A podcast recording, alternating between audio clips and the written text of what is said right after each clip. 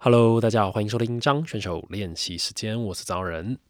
好，这个礼拜呢，迎来了一件大事，就是呢，我终于杀青啦！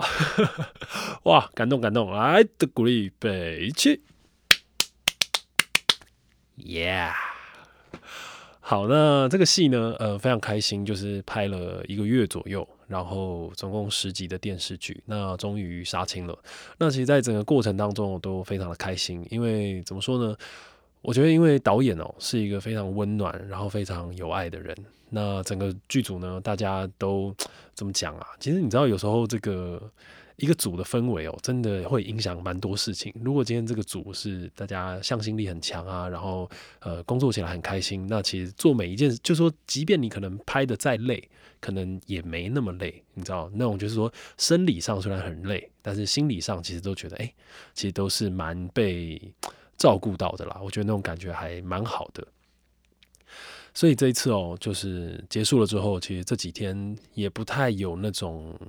真的就是说完成了一个哇，好累好累的工作的感觉，其实就是整个人其实状态都还蛮轻松的，然后也感觉蛮开心的这样。那我觉得有时候你知道，就是你去经历完一个很很棒的一个工作啊，或者一件事情的时候，我常常都会觉得会有一种麻麻的感觉。我相信大家在前几集应该都有听我讲过麻麻的这三个字。我很常拿来去形容一些我自己很喜欢的那种体验，但常讲出来大家听不太懂啊。就是你知道，有时候好比说，你你初初初恋或是初吻结束之后，你知道那种当下那种心理的感觉，就是因为肾上腺素的分泌嘛，你整个人就会有一种麻麻的感觉，或者是经历一个很惊险的事情，你整个人会有一种麻麻的感觉，或者是你看完一个超级好看的电影，然后你的那个怎么讲心情哦，也会有一种麻麻的感觉。对，我觉得大概就是这种对妈妈的感觉。那虽然说这个回想这一段这个时间哦，其实大大体上都是蛮开心的，但当然在这个过程当中哦，也是有因为好比说因为角色啊，或是因为自己在工作的过程当中，也会有一些小挫折。那我觉得好比说最近这几天结束之后，就在回想这些小挫折。虽然我们都很喜欢讲啊，就是说挫折是人生的养分嘛。干屁嘞！在那个当下会苦的要死，就是你知道，真的很难呐。虽然我们都知道，就是人生还是要有一点挫折才会成长嘛。但是有时候你真的在面对挫折的当下，哇，干真的超闷的。你知道那种感觉，就是因为你我们都知道嘛，很多事情你真的就只能一个人去面对。一个人去过你人生当中的一些关卡，当然我们都知道，就是说别人的鼓励啊、朋友啊或者家人的一些支持跟鼓励都是非常重要的，但它并不是无时无刻都存在，以及别人也当然不知道你现在心情是好，心情是不好这样。所以其实我觉得有时候这个自愈能力哦还是非常的重要，就是在你人生当中扮演一个很关键的角色。我之前听朋友讲，他说有流行哦，有一个群组就是互捧。的群组互相这个吹捧啊，可以这样讲，但其实就是互相的打气，但是是要超过头的那种哦。就是这个群组里面哦，只要有一个人就是说啊，我最近最近遇到了一个什么小挫折啊，我的好心情今天真的很不好，好闷哦这样。然后群组里面的所有人呢，就开始轰炸他，而且是要拿他的优点来轰炸他，然后就是要疯狂的。给他那种超正向力量，就疯狂的夸奖他这种。例如说，你就要跟他说：“哎，你这超棒的，你知道吗？你是我认识长最帅的人，真的，我是说真的。”然后就好比说，举一个例子啊，我之前你这个什么什么什么看过你一个什么戏，干你演超好。他说其他人根本就是屁，就这种，就是很夸张的这种疯狂的这个夸奖，疯狂的吹捧。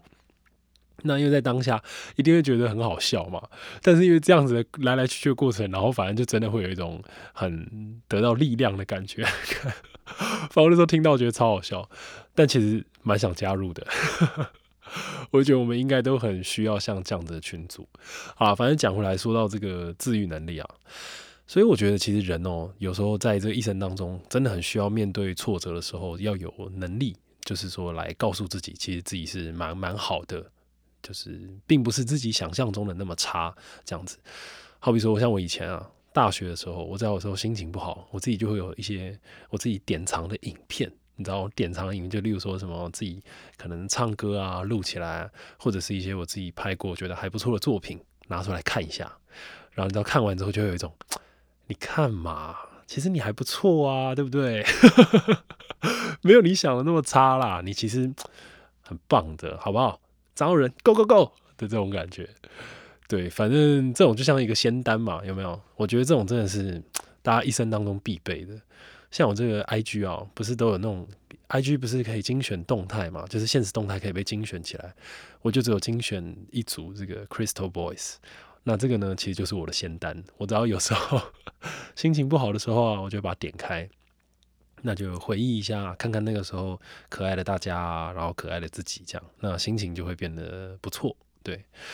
好啦，反正就前面分享一下最近杀青的这个过程，那也觉得这个人哦，有时候在面对挫折的时候，还是很需要有这种自我疗愈的能力啊。虽然说很困难，但是还是真的蛮需要的。这样好，那前几天呢，其实在这个杀青前啊，我们最后的场景是在一个很豪华的一个家里面，那里面呢有一个很大的书柜，那美术呢就塞了很多的书在里面。那我在里面啊，就翻到了一本这个辛波斯卡的诗集。那我就哇翻一翻之后，想起了很多事情。这个因为我大学的时候演过一个戏，然后就叫做辛波斯卡。那那个时候是佳明导的，就是王家明导演。那回想起大学的时期哦，其实对于诗，我觉得一直都不是那么的了解。那对于诗意这个东西，其实也不知道什么东西是有诗意的。那其实像现在哦，现在这个阶段，你其实去回想很多事情，你会感觉到啊，其实你慢慢懂什么是有诗意这个东西。因为好比说，我还记得那个时候在大学的时候，大家就有在讨论一个东西，就是说剧场跟电影之间的差别。那其实后来呢，就跟了很多朋友聊啊，那其实就得出了一个结论，就是说剧场哦，其实它是更能够去表现出一种诗意的状态。那所谓这个诗意，它到底是什么呢？那我觉得哦，我前阵子就是在上那个刘少雄老师的课嘛，我就会听这个台大中文系刘少雄老师的那个旁听他的课，这样。那他就讲一句话，我觉得讲的就超好，他就说所谓的诗意哦，其实就是一段文字。但是它有想象空间，就说拥有想象空间的一段文字，它就是可以称为这个有诗意。这样，好比说好了，好比说今天天气真好。那今天呢，好比说你你要去形容天气真好，它可能只是在很物理性的去抑制。好比说二十一度到二十八度这种凉凉的，有点风，然后有一点太阳的这种天气，只要符合这样子的状态条件呢，我们就可以说今天天气真好。但是呢，今天怎么样要让这段这句话有诗意呢？那表示他可能形容的就不是天气，他可能是形容人的心情。那他这样子就会跟这个现实的这个状态产生一种距离感，他可能就会比较有诗意。好比说好了，好比说今天他可能是这个台风天，其实这个外面哦风吹雨打，但是今天我可能刚跟我喜欢的女生见完一面。然后我就撑着伞走回家的路上，哇！虽然说我面前的这个天气啊是狂风暴雨，风吹雨打，然后我的伞哦可能都快好几度被吹爆这种，但是因为我刚跟我喜欢女生见完面，可是我的心中其实是春风吹拂，所以即便你眼前看出去的世界是狂风暴雨，但是你也会讲出一句说：哇，今天天气真好。你知道，那在这样的状态里面，那就会形成一种诗意。那其实我们有时候都知道，就是剧场啊跟电影之间最大的差别就是。呃，当然，第一个是这个所谓的时间感嘛。那这个时间感的意思就是说，嗯，今天一出戏开始之后，他就不会 NG，他就会从头从第一幕这样啪啪啪啪啪一路就演到尾。所以，如果你今天身为一个演员，你其实演剧场哦，基本上都会是很过瘾的事情，因为你那个肾上腺素只要一被打起来了，你知道哇，那个马达一抽起来，那个跟对手之间哦，整个东西是。那就像一一盆火一样，旺起来就会很旺的那种。那演完之后也会非常的过瘾。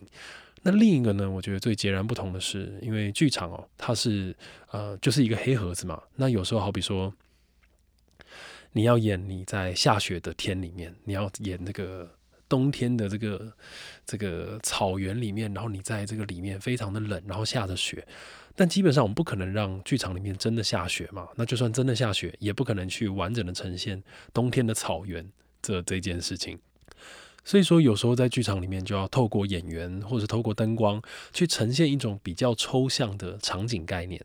那好比说，演员他就是做一个很冷的动作，又或者是他手伸出去摸这个雪花，可能都可以让观众间接的去感觉到啊，原来他现在在一个。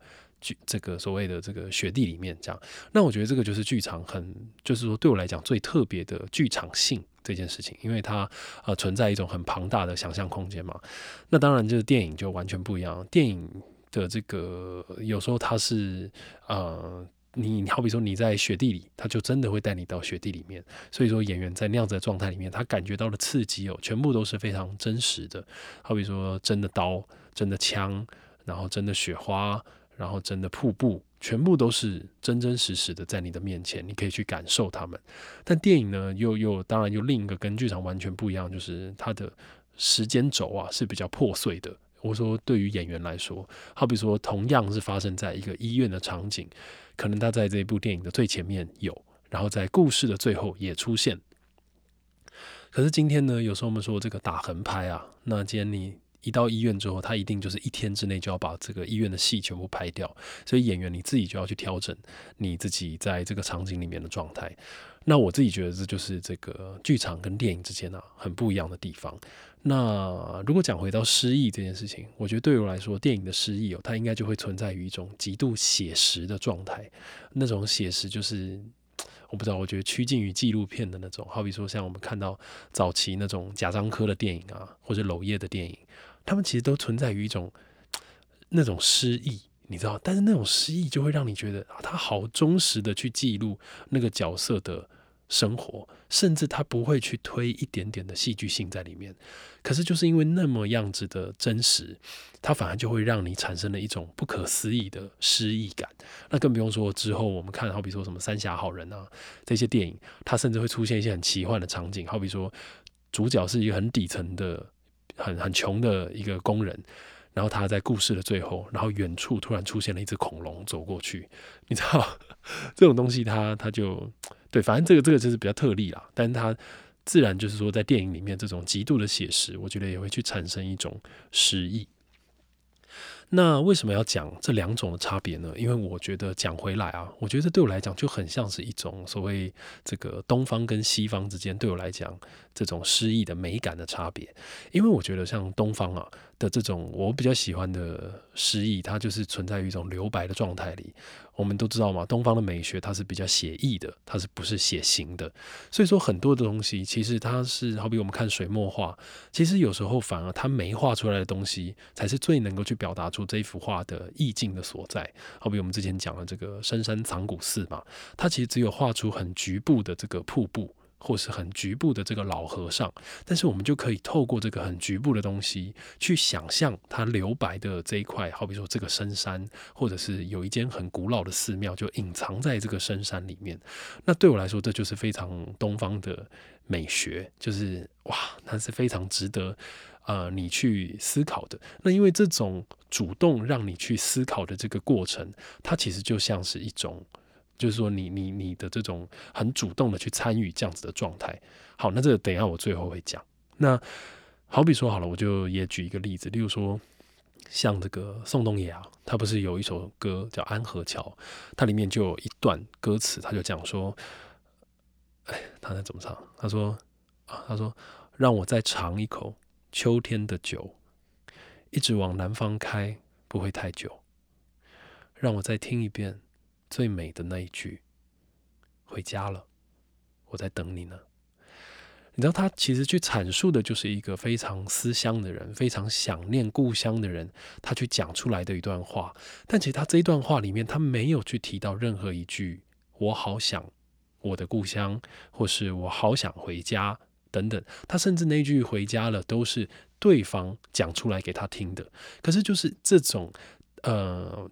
呃，他非常计时的，然后去写下来的这个文字，那跟他的心情之间会产生一种距离。那这种距离对我来讲，就是这种非常东方、很诗意的这种留白的美感啊，在里面。这样哇，我就超级喜欢这种。那像他后来不是有写，他就说：“这个我知道那些夏天就像青春一样回不来，代替梦想的也都只能是勉为其难。那像他这个同样的心境哦，灭火器在这个长途夜车里面也有讲过同样的事情。灭火器就写说，这个伫咧竞争的花花世界，灯湾世界是高不离中，就是说在这个竞争的花花世界里面哦，有时候拐弯抹角都是无可奈何的事情。那其实你知道吗？他他这些东西，他都是非常的用一种很委婉的方式去写出了人在这个社会里面的那种渺小，以及人在这个社会里面对于很多自己不喜欢的事情的那些妥协，以及那种无力感啊。那另外一种呢，就像是这种比较西方的，也就是我前面讲到的这个辛波斯卡。这个辛波斯卡的诗哦，其实大家去看，你就会发现，我不知道大家知不知道辛波斯卡。那辛波斯卡呢，其实她是一个波兰的女诗人。那她的诗呢，非常的有名。那的原因呢，就是因为她其实从来都不去写一些非常庞大的世界观，也不去写一些很华丽的事情。她笔下的世界都是非常的平凡，然后非常的简单。那但是在这种平凡简单里面她会用一种她自己很独特的切入点，而且那种切入点常常是很有幽默感的，然后让你去看她所看到的世界。那所以这个东西它就是非常的直白，而且非常的写实。但是又像刚讲，在这种写实里面，它又会因为过度的写实，所以会让你有一种。哇，什么什么 的这种感觉，对，所以就像前面我刚刚讲的，就是这种所谓电影的诗意，就是它是非常很很记录性的这种感觉。好，我举一个例子好了，例如说像这个辛波斯卡有一首诗叫做《葬礼》。那这首诗呢，它其实就是去形容一个非常悲伤的葬礼，可是它不像是一般在描写这种悲伤的场景，他去写这个主就是过世的人的家人有多难过或者什么，他完全不去写这种悲伤的部分，他整首诗啊就像是对话一样，很像剧本，都是一句话一句话构成的。好，例如说他前面他就写说，这么突然，有谁料到这件事情会发生？第二段就是写说压力啊。跟吸烟，我不断不断的告诉他，然后可能里面就有好几句哦，好几句，而且说，哎，你真聪明哎，只有你有带伞。然后可能另外一个人又说，对啊，哎，他比他们聪明又怎么样？哎，那台车哇，还有喷漆哎，你猜他要多少钱？他说什么啊？有五次啊，我已经问过他了，全部都没有回音，或者是说什么这个，哎，我等下好想喝一杯哦，哎，你等下记得打电话给我哦，哎，我们搭什么车可以回到那个市区啊？反正你知道，就是整首诗都是这种很破碎的、很记录式的，好像去记下来，在这个葬礼里面这一些所谓来参加的朋友们所讲出来的话。可是他就是处在一个这样子的角度，反而更去凸显了一种葬礼的这种悲伤的感觉。而且你不觉得他其实有一种科幻，而不是科幻魔幻感在里面？因为他就是有一点过度写实之后，他就会变得有点魔幻写实了，有没有？好，那最后呢，想要讲一段，就是这个李焕雄导演啊，Miguel，他曾经跟我聊过的一段话，来当做也许是今天的小结论吧。好，那 Miguel 呢，他曾经就跟我聊过，就是他所谓的这个诗意这件事情啊。他说，我其实他觉得这个剧场它应该要具备一种诗意性。好，这是什么意思呢？意思就是说，其实哦，我们平常在看这个戏啊。其实很多时候，我们都会很习惯去看一种很线性的，然后很像电影式的这种这个所谓的话剧。好，是什么意思呢？意思就是说，好比说今天呢，这个故事。好比说像铁达尼号，我们一开始就是跟着这个 Jack 的观点，然后他这个赌博，然后赢到了船票之后上船，然后是一个很穷的、很穷的一个男生，然后看到了这个女主角凯特温斯雷，然后反正这一段这个这一部电影呢，就是从他们的爱情故事开始，然后到这个铁达尼号撞上冰山，然后沉船的这个过程这样子。所以其实，在看电影的过程当中，基本上观众都是很被动的。所谓的被动呢，它并不是一个负面的词，它其实就是说，观众他就是去接收这个电影给我们的这些资讯。主角哭的时候，我们就跟着哭；主角笑的时候，我们也会跟着非常的开心。这样，但是呢，这个其实剧场哦，有时候因为刚刚前面讲的这种想象空间，它反而更应该会去存在一种观众观众主动参与的过程。好，意思是什么呢？意思就是说，就像我之前在这个镊子的那个访问里面，我有有一次就讲到嘛，我就说，嗯，今天好比说我是一个角色，我在台上，我只是非常很物理性的、很简单的去阐述我今天一整天的这个这个流水账。好比说我起床吃了什么，我中午去了哪里，哦，晚餐吃了什么，这样。但是我在讲这些很没有什么情绪的过程当中呢，我的手啊，好像就是一朵花一样，慢慢的有自己的意识，然后从我的身体旁边慢慢的长出来，然后我的手指呢，就像是那个蔓延的藤蔓，然后慢慢的。越来越往上，越来越往上。好，所以大家可以去想象那个画面，就是一个演员，他嘴巴在讲着一个事情，但是他的手好像突然有了自己的意识，然后在他的旁边，就是这个有点在跳舞的感觉。那其实这个东西哦，其实一般观众看你会觉得，诶，他在干嘛？为什么要这样子？可是你，你可以去想象，其实有时候我们在卡通里面，反而更可以去看到更多像这样子的画面，就是主角可能被一个什么魔物有没有被一个妖怪缠身，好比像神眉的鬼手啊，或者是什么的，那那个东西很合理嘛，因为它是在二次元里面。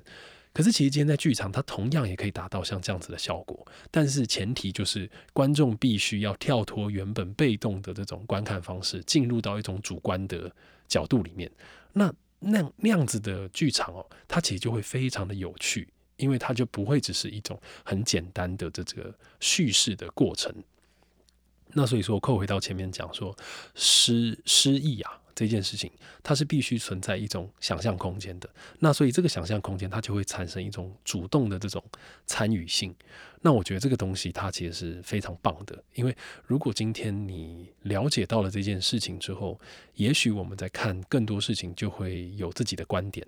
那这种自己的观点，它就会你就会产生出一些自己的见解啊，然后你就会产生出更多你跟大家不一样的所谓的这个。对，就是就是观点。对，这个对是，你知道我我我，因为我刚一直在我在录这个之前呢，我一直在讲在想我要怎么样把这件事情讲清楚，因为这个东西很容易会讲的很抽象，或是很很飘渺、很模糊这样。好，不过我相信我应该讲的还算还算清楚了。那对啊，所以我觉得这个东西真的。嗯，蛮好的，就好比说多多看一些诗啊，或者是多看这些大师，多接近这些经典的文学作品，你好像真的就会去跟这些很伟大的这个作家在聊天的感觉。那你从他们的人生观里面，然后再反反看反看你自己的人生观，不管他们看爱情，他们看人生，你都会有一种啊，对啦，就是这样啦。你知道，你看像那个我之前看那个王尔德啊。就是王尔德，大家知道吧？就是那个西方的那个作家，看他就超好笑的。你知道他有好几句他留下来的这个他写下来的名言。好，他就写说王尔德啊，他就说他有一句就写说，在造人，就是制造人类这个方面，我认为上帝好像有一点高估了自己的能力。这样，这个是一句。好，还有另一句，他就写说，除了诱惑之外，基本上我这个人什么都抵抗得了。好，你会觉得就是很智障啊，就很好笑这样。然后他还有一句，他写说：年轻的时候，我以为钱是人生当中最重要的事情，现在老了，我才发现，果真没错。对，所以你看，你你会从这个诗人的文字啊，你会去理解他看世界这种方式。对，所以哎，反正我就是觉得很棒啊，好。好了，大概就是这样了。今天主要就是跟大家分享，我因为看到这个辛波斯卡的诗之后，我自己产生出来一些对于诗意啊，对于这种的的一些这种想法。这样，好，那今天节目大概就到这边。那等一下的最后呢，我会念一首我这个很喜欢的，就是我看到的这个辛波斯卡的一首诗，它叫做《种种可能》。好，那今天节目就到这边啦。种种可能，我偏爱电影，我偏爱猫，我偏爱华尔塔河沿岸的橡树，我偏爱 Dickens 胜过杜斯托耶夫斯基，我偏爱我对人群的喜欢胜过我对人类的爱，我偏爱在手边摆放针线以备不时之需，我偏爱绿色。我偏爱不抱持着把一切都归咎于理性的想法。我偏爱例外。我偏爱及早离开。我偏爱跟医生聊一些别的话题。我偏爱线条细致的老式插画。我偏爱写诗的荒谬，胜过不写诗的荒谬。我偏爱就爱情而言，可以天天庆祝的特定纪念日。我偏爱不跟我做任何承诺的道德家。我偏爱狡猾的仁慈，胜过过度可信的那种。